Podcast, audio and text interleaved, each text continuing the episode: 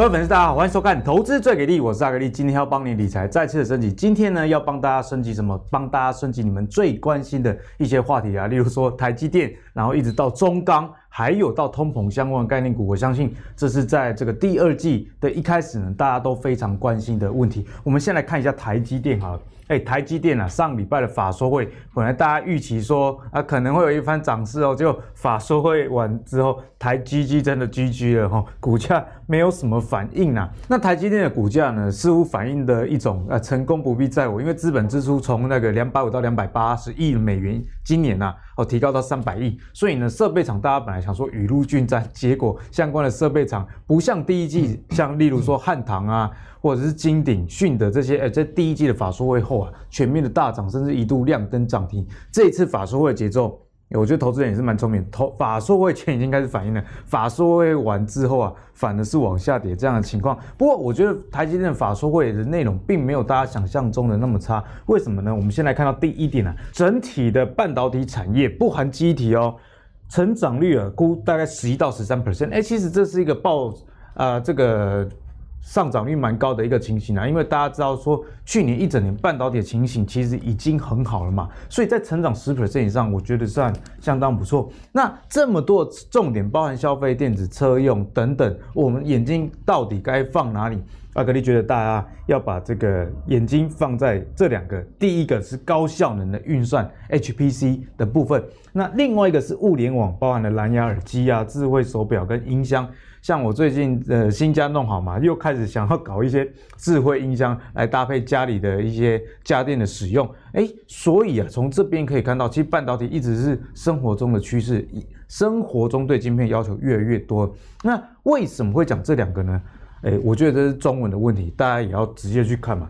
例如说，在高效能运算部分呢，他说啊，去年成长十一 percent，今年再成长哦，再成长，强调嘛。嗯，中文的博大精深，物联网也是哦。去年成长十七 percent，今年再成长，而且是三十 percent 更大一个成长幅度。所以台积电法说会内容其实没有那么差。那为什么股价下跌呢？就是会今天会跟大家分享这个重点。首先欢迎今天的两位来宾，第一位是我们资深财经专家阮木华，木华哥，大家好。那第二位呢是最近在我们频道非常红的哦，讲了一个三五族半导体收视率破五万，也是我们的产业教练白红白老师。各位好。好，那一开始先来请教一下慕驊哥啊，就是大家讲到台积电啊，聊到资本支出虽然上升，但是也有人像外资啊会说，这资本支出会不会对毛利有很大的一个影响？所以是不是因为这样股价下跌呢？好，那基本上其实整个费城半导体指数最近的走势是偏弱的了哈，但大家都知道这个台积电的这个 ADR 跟台积电在台湾的这个价格啊，呃，股市的这个价格啊，它会产生一个联动性，好，那。这个费城半导体指数呢，整体的一个气势啊，也会影响到台积电。这个当然都有相互交叉影响哈。美国三大呃四大指数啊，其中最弱就费半，好，因为在上周啊，美国四大指数全全面都是呃全周收涨的哈。呃，这个标普跟道琼呢是连续四周的收涨，然后呢纳萨克指数是连三周的收涨，好，但唯独呢上周全周下跌的。好，这个四大指数里面就是非城半导体指数。那上周全周的跌幅大概差不多一趴多。好、嗯，然后呢，我们看到本周一啊，费半指数呢又跌了百分之二点五的幅度，就延续上周的一个弱势的一个结构形态了哈。那这样子的情况呢，相对而言呢，其实大家就感觉到说，哎，最近半导体哦，不管是台湾或美国的半导体族群，整体而言，哦，其实相对都比较疲弱。对，哦，那当然，我就觉得这个可能跟这个美中的冲突对垒是有关系，因为。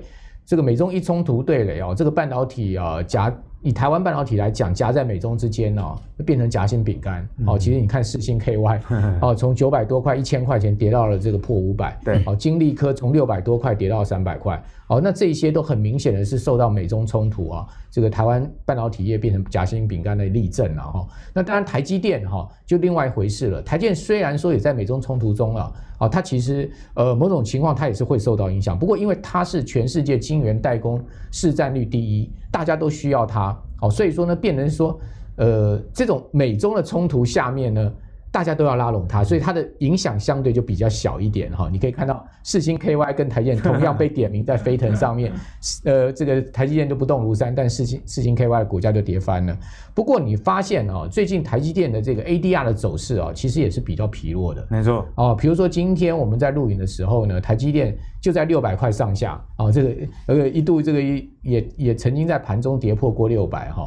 那大家都感觉哎，台积电怎么那么疲弱？是不是是跟整个这个未来的景气啊，哈，跟公司的这个发展啊是有关系的。事实上，当然最关注的，回过头来还是这个法说会的内容了哈。因为呃，台积电整个整个法说会的这个简报都已经上网，好，各位也都可以上去去看哈。那我把其中几张简报比较重要的，我认为呃，为什么会影响到台积电最近走势比较疲弱啊？这个原因原因跟大家报告一下，台积电的法说会是在这个四月十五号举行，哦，就是上周四。那四月十五号举行完之后呢，一般法人给予的评价都还蛮正面的，对，甚至还有法人机构这个上调台积电目标价。但你有没有发现，隔天四月十六号，这个法人呢表面说好，背后下毒手啊、哦，这个台呃这个外资跟投信合起来两大法人全数站在卖方，卖了一万多张，做一套做一套。哎，这个表面说，哎，好棒哦，那这个法说会内容，对啊，各方面我们都觉得不错啊。这个第一季 EPS 五点三九是历史次高，哦，很不错。然后呢，展望第二季也没什么太大问题。哎，结结果为什么这个法人表面说好，第二天大卖超呢？啊，这个就是值得注意了哈。好，那这个是从这个筹码面来看。好，那从技术面来看呢，就不要讲了。这六百块现在目前变成是一个守卫战。嗯。哦，这个法说会完之后，不但没有往上呃涨升，反而是这个 上周五，好，包括本周一呢，这个台积电股价都相对比较弱势。对。好，包括周二也是延续这个弱势。好，那我要跟各位报告，我认为台积电在在这个法说会上面，其实出现了两大问题了。嗯，两个大。哦，对，这两大问题比较少人点出来哈。那我我要跟各位报告是什么样的一个问题哈？呃。第一个哈，我们先来看一下台积电，我认为比较大的问题是自由现金流量转负了，嗯，是不是资本支出真的是压力太大？你可以看到啊，这个是台积电的这个自由现金这个呃现金流量表，好，它在今年第一季的自由现金流量哈是转负两百亿。啊，去年第四季是多少？去年第四季是一千七百亿，啊，一来一往差这么多。对啊，一千七百亿变成负两百亿，那为什么台积电的自自由现金流量会出现这么大的下降呢？大家都知道，自由现金流量是什么概念？就是一家企业它可以自由运运用的现金嘛。对，啊，也就是说，我这个现金放在那边，我爱怎么用就怎么用，我可以呃这个呃发股息也好，我可以呃以以放在那边以备不时之需也好。那一家企业的这个自由现金流量转负代表什么？代表它的这个现金流的压力变大。是。好，那自由现金流量是什么呢？是营业活动的现金流入去减掉资本支出嘛？好，那就叫自由现金流量。那台积电第一季的营业这个活动的现金流入，它的现金流量表上面告诉我们是两千两百七十亿。那它的资本支出是多少呢？两千四百八十亿啊，资本支出压力超大。哎，所以说呢，这样一减下来之后，变成负两百亿啊，代表什么？代表台积电的这个资本支出未来会是它一个庞大的现金流的压力。所以你说啊，台积电好棒棒哦，这个一年资本支出要拉到三百亿美金，台积电心里面说我好苦啊，我苦都说不出来啊，因为我我一年要这个三千亿台币的资本支出，我还要发两千六百亿的股息啊，哦，这个台积电的股息一年是两千六百亿啊，所以这个加起来多少了？这加起来就是五千六百亿啊！那台积电五千六百亿，台积电一年赚多少钱？好，台积电去年的这个税后大概也就差不多是五千六百亿附近了吧？就是所以赚的不是发光就是花光，继续要赚钱。所以就变成是台积电有一定的财务压力了嘛？哈，所以说这个是一个大的问题。就自由现金流量转负，通常都是我们在做一家企业评价上面一个很重要的指标。是没错。好，第二个呢，就是说。台积电今年展望第二季，它的毛利终值会季减两趴，哎，那毛利毛利下降一定有原因嘛？对，哦，这个毛利下降不是因为汇兑的因素，那就是其他的因素喽。因为现在台币也稳定嘛，也没有应该说台币是个升值对毛利产生太大影响。好，所以说你可以看到它这个毛利季减跌破五十哦，中值是这个季减将近两趴，跌破五十的一个情况。那毛利出现了这个呃。预估季度的下降会不会影响 EPS？会、啊，一定会影响 EPS，EPS 嘛，对不对？好，所以说呢，这又是另外一个问题，就是说，照来讲，说现在目前半导体不都在喊涨价吗？啊，怎么啊，怎么毛利还往下掉？嗯，对，啊，这个大家就会疑虑。那我告诉大家，其实问题出在哪里？原关键的原因，车用的占比太高了。啊、车用，台积电被大家逼。台积电被逼的去把这个很大一部分的制程转去做车用，为什么？因为车用晶片缺货嘛，对，就全世界都给台湾压力嘛，哦，甚至白宫还邀请台积电这个呃什么论坛呢，就是什么半导体论坛，这个摆明了就是给你压力，你要增加车用的这个晶片的生产嘛，因为不然我们的福特，我们的那个呃通用通用的汽车做不出来嘛，对，所以你要你要帮我们嘛，是。好，那大家都知道车用的利润就不是那么好啊，因为台积电的毛利之所以能高，是因为它的先进制程占比整个制程整个它的产产能是五五成嘛。好，那大家可以看到它的这个七纳米加上五纳米的部分，现在目前整个占比差不多是将近五成嘛，四十九趴嘛。那它现在把这个二八四零纳米这种成熟制成的这种车用的部分拉高，那它的毛利当然就不会太好啊。好，这种这种这种这种晶片。说难听点，你看台积电，你看联电的毛利是多少？台积电的毛利为什么有五十趴？联电为什么毛利就是跟跟到二十趴就就已经跟得很吃力了，对不对？就跟不上，因为成熟制程本来它的这个毛利就没那么对，就拍坦哦。所以说呢，这是另外就是主要导致的因素，就是台积电有点被逼到 要去接这种车用单了。好，那另外一个就是说五纳米的部分哈，它出现了这个呃营收的这个下滑。好，那五纳米大家都知道苹果。台积电就一个客户就是苹果，那是不是苹果的单没有那么好？哦，你可以看到第一季跟去年第四季五纳米那个红色柱状图的部分，它出现了很明显的这个下降。好，所以说呢，在五纳米的部分呢，呃，如果说苹果的单没有这个 iPhone 十二没有大家想象的卖的这么好，哈，苹果的单也没有这么好的情况之下，哎，那五纳米这个呃五纳米未来的一个展望性就值得注意了。是，好，所以说综合而言啦，哈，我认为台积电。呃，缴出来的这个呃财报哈，也不能说差，但是也没好到哪里去啊。讲白话一点，就是说它其中存在的这个持续要观察的问题。对，那这也是为什么法人要卖它股票的原因，因为法人也都懂这些，也都知道说台积电表面上看起来不错，但事实上隐藏了一些问题。嗯，所以说我们投资人现在要怎么办呢？我们就观察台积电第二季实际出来的财报是怎么样，对比它这个法说会的展望。然后呢，再观察它第二季法说会对第三季的预估。我跟各位报告，如果它这两个问题啊，毛利率跟这个自由现金流量的问题不能出现明显的改善的话，那今年的武陵不会是半导体，不会是台积电的。是，所以呢，大家也是要关注一下台积电法说会的内容啊。刚刚慕驊哥有跟大家提到嘛，这个车用的这个营收比重虽然上升，但是它毕竟还是属于。它拍坦的啦，哈，所以这个毛利率下降的原因就在于这里啦。那还有一点，阿格力自己也认为啦，在这个法说会之前，大家就已经传出说，台积电未来三年的资本支出要到一千亿的美元。所以呢，这个法说会虽然公布说要提高资本支出，但是也没有超出大家预期。股市。大概就是这样的嘛。如果你没有优于期待的话，哦，那股价就很难有所反应啊。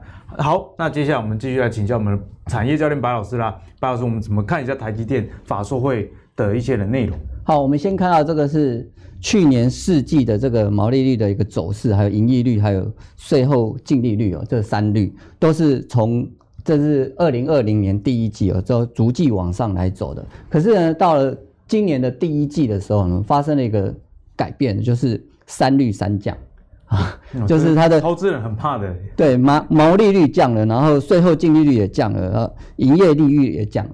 可是它的营收创高，次高，为什么会这样？哦，原因就是刚刚慕老哥有讲到，就是车用占比成长，那它是一个订单排挤效应哦，那造成的就是其他的衰退了，因为我因为它产能满载嘛。对，好，那这是一个，然后另外一个，它人力配置上面就变成说，啊，我为了要应付车用电子的这些订单，然后我可能做人力配置，那我高阶纳米的制制成的就会往下来降。是，那也刚好说苹果的这个手机是衰退十一 percent，这是叫做哎好吃的你衰退了，那 难克的你要硬嗑，啊就就造成它整个呃内容上来讲其实就是转差了啊这样的状况，当但以法人的角度来看的时候，就是做减码，这整个。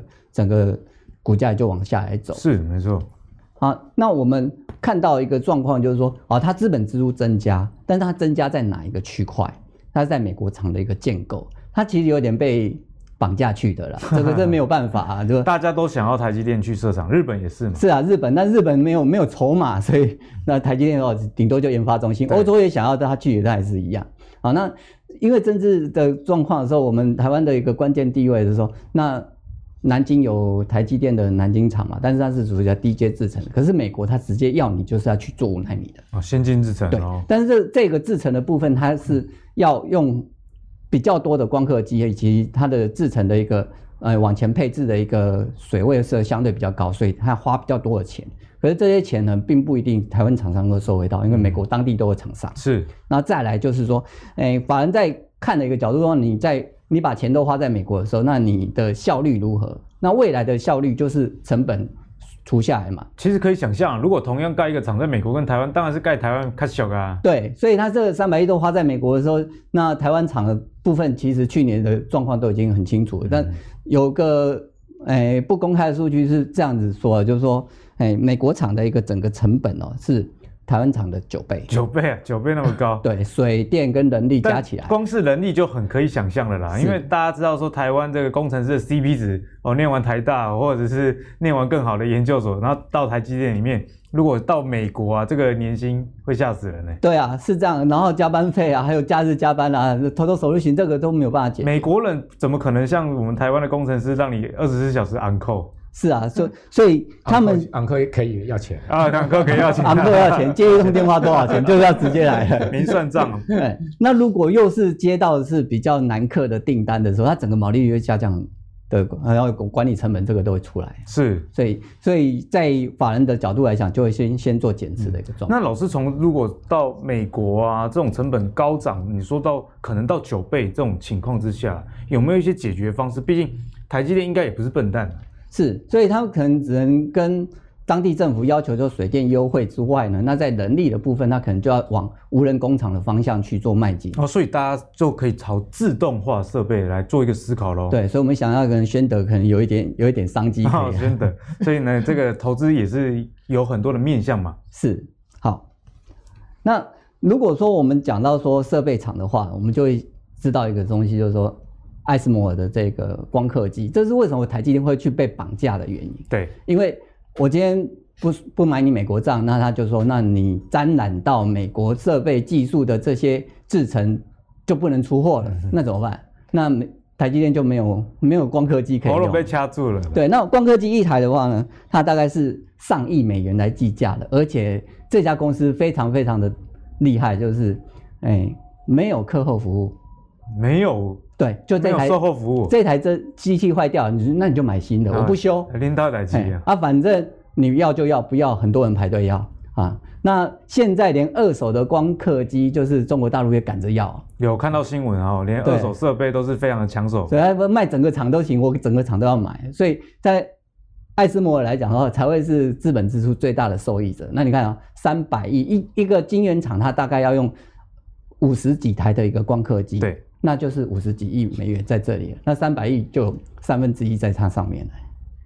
哎，这是这是主要受惠的，像我们台湾厂商的一些受惠的一些程度会相对是比较低，在耗材上面或者刚刚所谓的无人工厂的部分会比较有机会。是，哎，好，那哎，巴巴老师，我先请教一下，下所以下一段你应该就提早讲完了，对不对？对，好好好好好，那我接下来请。你好，我是华哥。对对对对对对对，好好。那我们刚刚讲到嘛，台积电资本支出大幅的增加，再加上最近中美两国在半导体上也是啊你争我夺这样的情形呢，那就有这个数据显示啊，如果中国它这么急着想要建立一个自己的半导体供应链的话，大概要花到一千七百五十到两千五百亿的美元。那事实上，中国去年大概才花多少钱？才花一百八十几亿啊！而且你要知道，中国半导体啊。大家应该有在新闻上看到，很多拿这个政府的钱，他到底有没有去好好的研究半导体？这是又是另外一个层面的问题了。所以你从他建构一个自给自足的供应链，需要一千七百五到两千五百亿的美元。那对比他去年的资本支出呢？其实啊，这个只大概只有达标十分之一，所以离自给自足之路还有非常远的一段路了。但是这一段话。主要的目的是想要跟大家沟通，也是刚刚白老师有提醒大家，资本支出不管你是台积电还是美国还是中国，whatever 都可以。那最大受惠者势必就是设备厂啦。所以你看到台积电股价疲弱，你不要就觉得说，哎，半导体好像就没有投资机会。相反的，资本支出看到提高了，设备厂就是我们之后该好好追踪的一个方向啊。所以接下来要请教木华哥，该怎么样来看待台积电，甚至是半导体相关的一些设备厂？但我们发现啊，就其实，在台积电这个法说会之后啊，半导体设备相关的股票大多数都是下跌的，啊，并没有上上涨哈。那最主要原因就是因为，其实台积电给客户的那一封信就已经告诉大家说，它未来的资本支出要上调到千亿，这个市场都已经有预期了。所以我觉得已经有预期的事情，就很难说，呃，在这个法说会之后呢，再发酵。好，因为如果说今天这个事情大家都完全没有预期，法说会震撼性的宣布说把资本支出拉到一千亿，啊，这个一年三百三十亿的话，哇，那那个设备厂应该隔天会有比较明显的股价的表现。但是因为先前啊台建给客户的信都已经把这个消息都已经泄露，而且相关的股价也有上涨啊。那时候有一波段上涨之后呢，你发现最近其实设备股的股价普遍是盘盘落的，利多出尽。比如说像金鼎最近跌的也很重哈，大家都很看好它，但是它就反向的这个持续下跌，还跌破了这个 月线哈。好，大家可以看到，其实事实上无独有偶啦，也不是只有台湾半导体设备厂这个股价走势比较弱了哈。你看 MAT 啊，这个全世界的这个半导体设备的龙头公司。应材，它最近的股价也是在走弱的。对，好，那另外呢，台积电的主要客户这个 Land Research 啊，就是科林，啊，它最近的股价其实也没有再创高了。好，那尤其是礼拜一跌的也蛮重的。好，这个美股的周一，呃，科林的这个股价还跌了三趴。好，那你们去看科磊，好，也是一样。好，可是发现消息面都很好，比如说。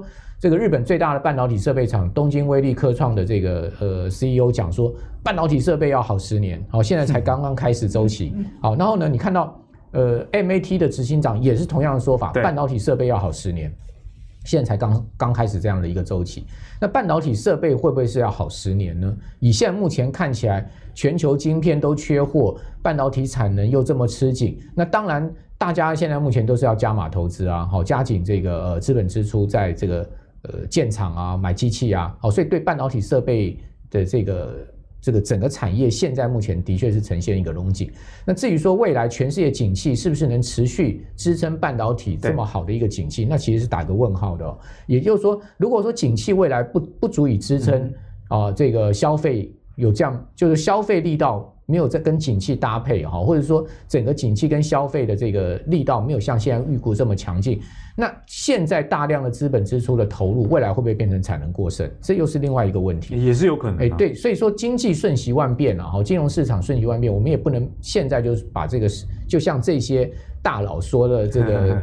完全相信他们的话啊，听了都没有怀疑，也不去思考，我觉得这样也不对，还是有一点风险，还是我们还要自己去消化跟思考。好，那你可以看到这个半导体设备股啊，最近其实普遍哦都是走弱，这是这是呃这个礼拜一好半导体设备股的一个普遍都是绿的嘛，普遍都是绿的嘛，好普普遍都是走弱的。好，那其中唯独有一档股票最近它表现的比较强势，就是信鸿科了。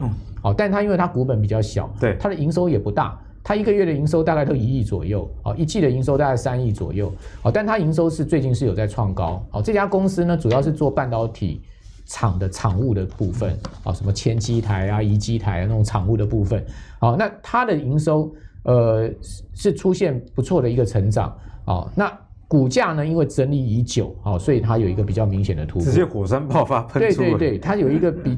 整理已久的一个情况，可是你去看其他半导体设备股，其实都已经涨很多了。对，所以为什么为什么最近我觉得半导体设备股整体以台股的半导体设备股来讲，普遍股价表现不好，是因为他们其实都已经有一个很长波段的上涨。那信鸿科没有啊，因为它已经整理很久之后呢，最近就就轮到它了，轮到这种最小只的。是，好，所以我觉得现在目前的整个状况就是呃，处在一个消息面非常好。啊，但问题股价都已经先反先行反应，好，所以在美国的半导体设备股也好，台湾的半导体设备股也好，都呈现这样的状况。所以我个人呢，哈，现在不会把我的资金太多放在半导体设备股，好，因为最最主要就是说，因为他们现在处在一个利多有点出尽的味道下面，好，那再加上刚才呃白老师也讲的这个很很很很清楚，跟各位报告，到美国去设厂其实成本很高的，对，那台积电到亚利桑那州去设厂。据说啦，现在旁边的那块地也空出来，好，就是已经整好地，就是说留给台湾的半导体供应链去设厂。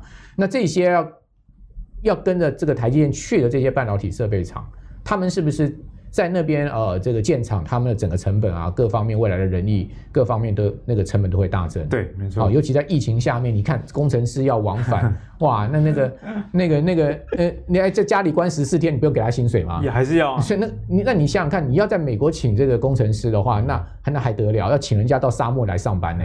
好，那你想看那个成本有多高啊？是。哦，所以说。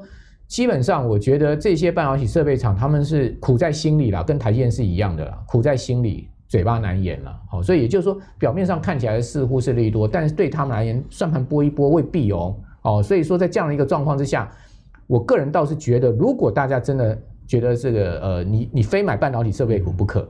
那你就去买美国的半导体设备股，比方说慕驊哥一直跟科林啦、科磊啦、应材啦、ASML 啊，哎，因为艾斯摩尔也挂牌在挂在美国嘛，你干脆去买他们嘛，对不对？为什么？因为美国这些半导体设备厂在那边已经是它的成本啊，它整个。营运啊，它都已经那么多年了，它它都还有能有一定的这个利润，是代表他们的这个东西卖的非常贵啊，毛利率毛利高啊。那台湾东西你能你能卖多贵呢？你到就算你今天把厂搬去那边，你卖台积电你能卖多贵呢？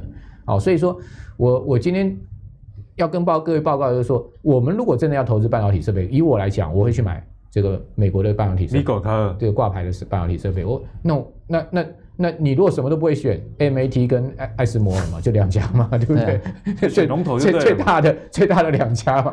那那你你如果这两家股价都不涨，那你会期待台湾半导体设备股涨到哪里去吗？龙头都没涨呢。对呀、啊，所以从从这个角度去思考，那就应该整个这个。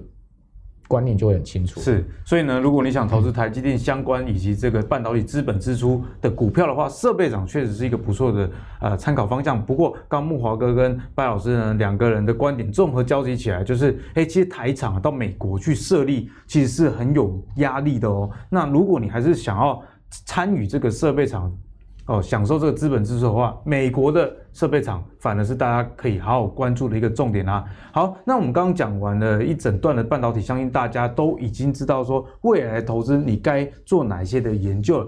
接下来我们来回到内需的市场来讲一只股票，这只股票应该非常多人有，因为股东人数也是逼近百万 哦，那就是中钢啊，大牛股中钢最近涨幅非常惊人，今年以来啊涨幅已经超过百分之四十了，而且。股价创下十年来的的一个高点啊，哎，所以投资这个景气循环股真的是很刺激。如果一次套牢啊，下一次想要解套，不小心买到高点的话怎么办？哎，所以现在为什么中钢涨成这样，就是因为这个涨价嘛。我们之前就去年第四季木华哥就已经跟大家讲了，你从美国的基础建设哦，美国铝业啊相关的股票已经开始在上涨了。那台湾今年的状况也不会到太差。木华哥也跟大家讲啊，相关的钢铁股早就可以留意了，所以现在买会不会有点晚呢？连这个最近我看到这个宏达电啊都复活了，就知道说这整个资本市场已经，我觉得是是不是贫穷限制了我的想象，我已经超出了我想象的一个地步了。不过啦，我们投资还是要往正面看待。既然中钢已经涨这么高了，有没有机会有一些传产的类股啊，有机会复制中钢这样的模式啊？例如说你。盖的房子，你需要钢铁以外，一定需要其他的原料嘛？所以循序的中钢这样的模式的情况下，接下来投资我们该怎么样思考？我们先请教慕驊哥。好，那这个呃，我觉得整个原物料上涨的周期啊，现在还没有到一个最高峰，还没有到最高峰，对，还没有到一个最高峰，大概应该要到今年的年中到下半年的时候啊，第三季应该会到一个相对的高点，是啊，这个整个一个。一个一个上升的一个周期，比如我看到一些外资报告讲 PVC 来讲好了哈，这个他们认为说 PVC 整个景气的 cycle 现在还处在一个这个初始的阶段，刚开始而已，刚开始的阶段哈，所以说为什么你会发现哦，最近这个这个像 DOP 啦、EVA 啦，然后 PVC 啦。好，S 甚至 SN 啊，哈，这些 EG 啦，这些东西全面全面的这些相关的个股都在大动。以前这些股票是以前这片人要看，以前这些股票都很冷门嘛，哈，可是你可以看到礼拜一台本涨停板嘛，哦，台本一那个 SN 的部分台本涨停板，那你会看到台剧哦，这个 EVA 的部分台剧已经连续就是用用用每天涨停的这样拉的一个方式，DOP 的部分礼拜一连成也涨停板，是，哦。然后你可以看到，EG 那个向来都赔钱的东西哦，那个东东联跟中签都苦哈哈的，对不对？啊，但最近哎，EG 开始你看到中签啊，这个股价也很明显在动，甚至连中石化都这个亮灯涨停对不对？好，所以你就会发现说，哎，整个这个塑化族群哦，似乎有一个不同的面貌。那到底有没有这个基本的财务面来支撑？啊，因为台剧涨太多了，所以说被要求，它已经被警示了嘛，它又被要求说要公布它的这个获利，就一公布出来，二月赚多少？二月一个月已经赚赢去年第一季了，那这么夸张？二月就赚了这个呃零点大概零点二三吧。好，就就零点三吧，好，大概就在这个数字上下。这反正他第二今年二月就已经赚赢去年第一季，可大家知道二月开工才几天呐、啊？二月是农历年呢、欸，嗯、有过年。所以说加上他三月的这个营收成长，以及第一季的营收成长，大家一算，哇，那后面如果说它这个 cycle 才刚开始的话，不得了，他们后面的这个获利爆发很强，联成也是一样，今年第一季这个整体的这个营收的增幅是九成，哇。怎么会营收增到九成啊？哦，这个跟去年第一季比是几乎一倍的这个营收的增，非常夸张。是这样子的一个情况，就让大家就觉得说，那是不是真的是有一个这个很明显的这个景气啊？这个所谓的原物料行情啊，持续在启动的一个情况。好，所以说在这样的状况之下，我就觉得说，这样子的一个原物料的行情啊，它其实是一个全方位的，它不是只有这个钢铁在好。哦，我们去年第四季的时候跟大家报告钢铁了，对，没错。哦，钢铁，然后呢，你可以看到这个后来我在节目中跟大家报告食品，对不对？好，比如说大豆的部分，福茂福茂油，我记得那时候跟各位讲，福茂油股价才才还在三十几块，后来狂飙啊，现在都已经五十几块了，对不对？嗯、好，所以说你看到食品的这个原物料黄小玉的价格，好。然后你又看到到现在是个塑化原料的价格，它就一波接一波，整个原物料行情在启动。那最简单的例子就是看这个 CRB 指数，好，CRB 指数从去年的一百点出头一路往上升，哦，升到多少？升到现在已经是呃来到这个将近快要两百点了，哦，就是升幅将近一倍。所以说。呃，在这样的状况之下，我觉得大家就可以把资金一部分哈、哦，去布局在这些原物料相关的周期的这个资产上面。是，比如说你你说啊，那些涨得非常多了，那有没有一些基期比较低的？那那台塑四宝的基期就不高嘛？哦，你看到南亚，南亚今年第一季赚了二点二三呢，好，它第一季是史上最旺的第一季，哦，然后呢，它这个呃整个。呃，整个那个它的产品线，不管是电子材料的部分，好，这个塑化原料的部分，全面都是这个价格在往上拉的。而且他们的南亚在这一些呃茶的产品的市占，全世界都在，不是第一就是第二就是第三。对，哦，它的那个市占率是它的那个产量是非常大的。哦，所以说我觉得像这种已经。大资本、重资本卡位在这个产业的这些呃龙头的公司，你就可以值得注意。比如水泥的部分，你看发现哇，最近这个台泥的股价也拉得很明显，好，台泥也在往上走。大家过去都不会注意水泥股的哈，台泥最近股价跳空上涨，已经到了五十块之上了。哦，那福茂油哦，大家也可以看到，它也是反映这个原物料价格，好，最近股价也是往上拉。好，那刚刚就就讲不要讲台剧台剧了。你看到台剧的股价是用喷的，那当然说，因为我们今天录影的时候，他们都比较明显的压回，没错，那是因为涨多的关系。好，你看到联成也是一样。好，然后呢，这些这个呃，在大动的情况之下呢，你可以去注意这些。我觉得这种重资本的龙头公司，像远东新，哦，他们才刚刚开始有在动的一个迹象。好，那这些刚刚开始在动的这种龙头股，我觉得他们有一个优势是什么？就是他们的筹码稳定。相对而言呢，它比较不会受到什么单一法人啊、外资啊、这个投信啊、自营商的影响，对，也不会受到市场主力的影响，它就会随着整个它的营收跟它未来的展望，它的股价就会有一个比较明显的反应。因为大家都知道说，这些股票之所以能涨，它绝对不会是某些特定人去操盘的关系，它一定是反映基本面，而且它也没有那么多的奇奇怪怪的。还有还有另外就是公公司心态，就是说这些这些。像徐徐老板啊，好，或者说像这个新签啊，好，这些龙头的纺纺织厂，或者说你说台塑四宝，好，这个呃王家啊，对，好，这个王董他们的心态到底是什么？如果他们的心态是我今年已经从现在看望到年底了，比如说远东新是从他已经讲远东新新闻，大家可以看到他他已经讲说今年远东新是望到年底。如果说公司派的心态是看望到到年底，你觉得公司派会会会会？会会去会去打压股价吗？即使他不去帮助拉抬哦，就是说他不去拉他们这家公司的股价，他不管哦，他他他看戏就好了。那它这个股价也要充分合理去反映它未来的一个营收跟盈余的情成长啊。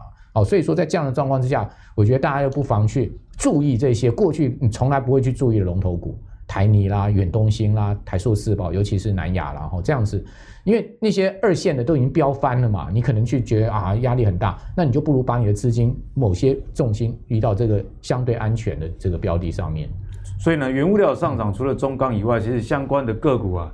其实，其实你也可以多加去留意。那慕驊哥刚刚也点出来了，像是这些塑化股的二线厂，例如说像联成，去年大概才十块钱而已，现在已经股价逼近三十左右这样的位置啊，就可以知道，哎，原物料其实算是万箭齐发，因为 CRB 指数早就给你的答案。因此呢，如果你觉得说中钢太高的话，其实相关原物料个股，你去研究一下龙头，看一下哦，公司派的说法啊，像是刚刚讲到，哎，远东新。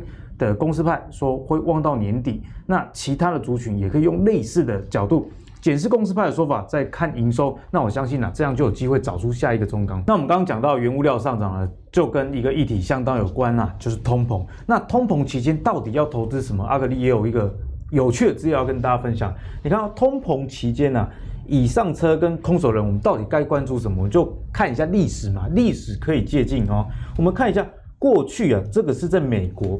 哦，如果这个黄色的呢，就是呃平均一年的通膨期间，蓝色蓝绿色部分呢是呃整个期间不单独看通膨期间的一个商品的报酬率，我们看一下。最高的一个涨幅的是谁？哎，其实就是大宗商品。你看哦，这通膨期间的涨幅啊，比起呃一般时期的这个平均高出了非常多。所以刚刚为什么要跟你说关注原物料，看 CRB 指数，其实啊是有很大的一个原因。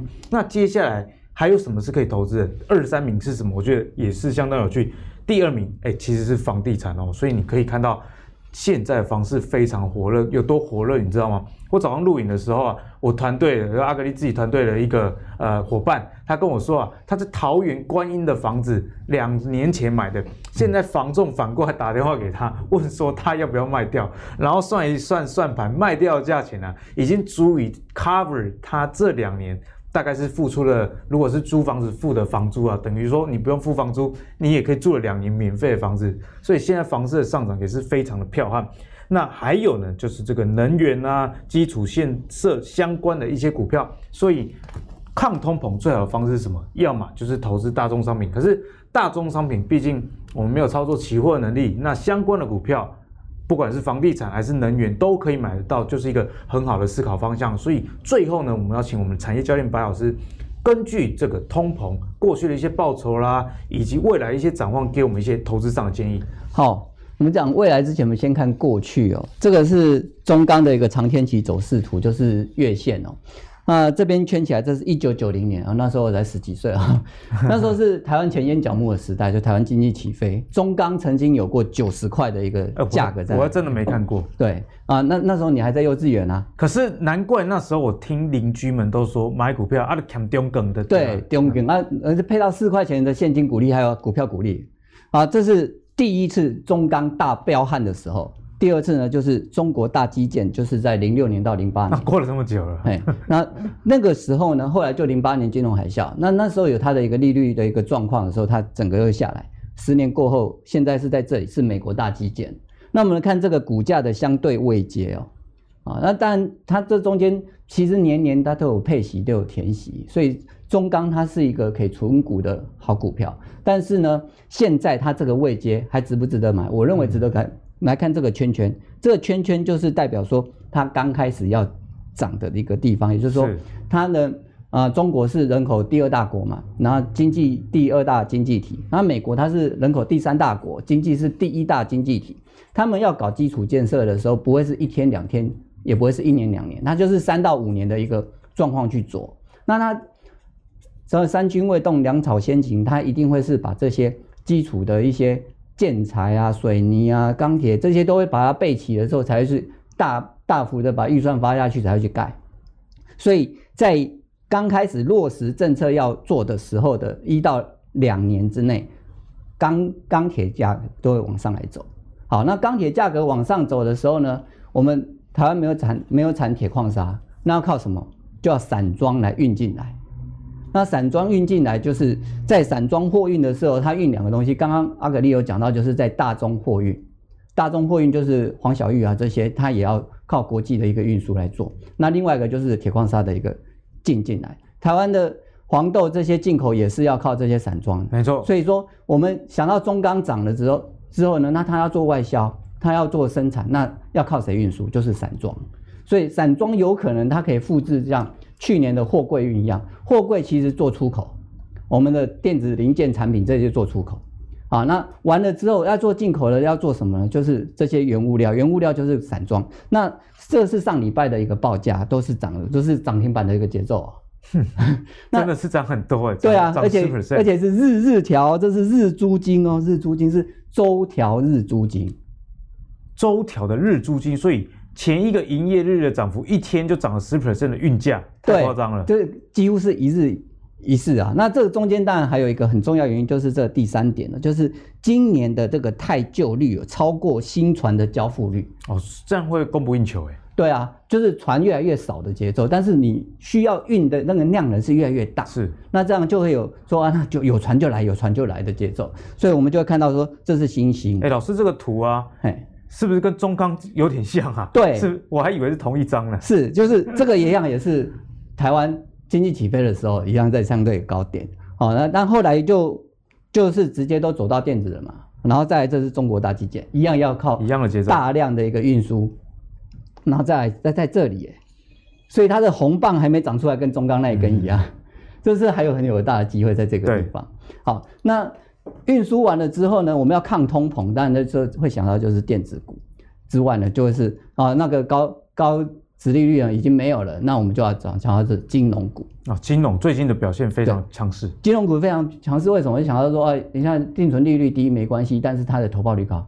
哎，为什么呢？因为我我这很多的资金收到我我的金控的时候，我付出的利息很少，但是我能够做的很多，我可以做信贷啊，我可以做资本投资啊，各各方面都能够做，尤其房地产，很多的金控公司它都是大地主或者是大。大楼的都拥有者，他的日租金都是在。看那些国泰金啊、富邦金，他们的楼一栋比一栋高，都是在 corner，都在黄金地段，都在信义区。是啊，所以呢，在金控股的地方的时候呢，我我想到一档股票，就是在元大金，这个在上一集也有报告过。是啊，元大金的一个优势呢，就是有三点哦，我是这边看到的，就是说，第一个现金股利，但这个股价是昨天的一个股价来计算的，就是殖利率还有四点六 percent。那我们知道通膨，以高通膨的标准来讲，就是在呃两 percent 以上算高通膨。那我们要抗通膨，至少要两倍于通膨的一个通膨率，所以抓四到五 percent 呢，那你抗通膨就是有相相对的一个防范。所以元大金的现在的殖利率有符合抗通膨的标准。是，所以说你现在这个价位切入的话，是还可以抗通膨。另外呢，就是它未来的成长性，我们现在的平均成交。金额都是在三四千亿，是。那元大金它的下面的一个证券经纪公司，它是占比是市占率是台湾第一，而且现在都电子下单，还现股当冲。对，营业员根本不需要再扩增太多，嗯、现在连耗子的电视墙都拆掉了，嗯、都大家都在家里用手机 APP 就可以做了，所以相对他们的营运成本是降低的，可是呢，营业的收入是增加的。虽然说现在电子下单都有手续费折扣，但是算起来是。会划算还是往上来走的？所以在这个第二点的部分，它的一个后后面的一个营收成长，包括它的利润成长是要往上来走的。哎，然后在第三个就是在金控的重效上面，就是说，因为我们现在股票交割户里面都存了一些钱啊，这些钱都是明年明天要交割或后天要交割，那就是它是 M one B 的一个概念，就是存在这里。那这个这个大水库呢，其实可以供它金控的一个。子公司呢，来去做相对的一个调配运用。对，当然这个要在合法的范围之内，不能不能过度使用，不能低于它的一个存款准备金。嗯、但是呢，提供的是零成本的一个活活储的概念呢。那我信贷给你，我就收十。听起来真的是非常好套利。对啊，这样子就扁行利可以走啊。所以金控公司要做到倒真的不容易。嗯嗯，哎。所以呢，其实刚刚白老师也跟你说了，很多东西都可以扛通膨。例如说，像刚刚讲元大金啊，你看到这个台股的成交量那么高，那笑别人擦鞋桶，你笑别人擦鞋桶的时候，可以去买一些擦鞋桶的概念股。例如说，像元大金哦，前三个月 EPS 零点七八，去年一整年才一点九九，你从这个。呃，只花了四分之一的季度的时间，达到去年大概三分之一的获利，就可以知道，哎，其实啊，你的这个投资机会都在你的生活当中。那白老师也跟你说，如果你想复制中钢的走势的话，不妨参考一下散装航运，因为这个逻辑就是啊、你要进口这个铁矿砂，就是需要用到散装。所以我们刚刚可以看到这个新兴的股价 K 线，哎，跟中钢的趋势真的是如出一辙啊！哦，所以大家也可以参考白老师的这个，呃，蛮独家的一个观点。那木华哥呢，今天也跟你说，台积电的这个法说会，你该关注了。其实不是只有资本支出而已，而是要有第二层的一个见解，去看一下这个毛利率为什么会下降，以及自由现金流转负的这个问题。那在设备厂受惠于这个资本支出。的趋势之下，木华哥也跟你讲了哦，如果要到美国设厂的话，这个台湾台厂的压力势必是比较大的。那不妨去参考一些美国的设备厂，像是 AMAT 啊，或是像那个 A 艾斯摩尔等等这些股票啊，其实是蛮好的一个投资方向。最后，木华哥也同样提醒你，原物料股票其实不只是中钢，你看到二线的这些 SM 厂啊、DOP 厂的股价都已经涨翻天的情形之下。那龙头股就是你值得关注的一个标的啦。那阿格力也要跟大家分享，在木华哥呢，在这个礼拜的基金化投资给力营的开课呢，我们就已经要上线了。所以如果你想要报名，以及跟木华哥学习怎么样用宏观的角度，以及有第二层的见解的话，欢迎报名这个课程哦。好，如果你喜欢阿格力的投资最给力的话，请记得上 Facebook、YouTube 以及 Apple 的 Podcast 订阅投资最给力。我们下一集再见喽，拜拜。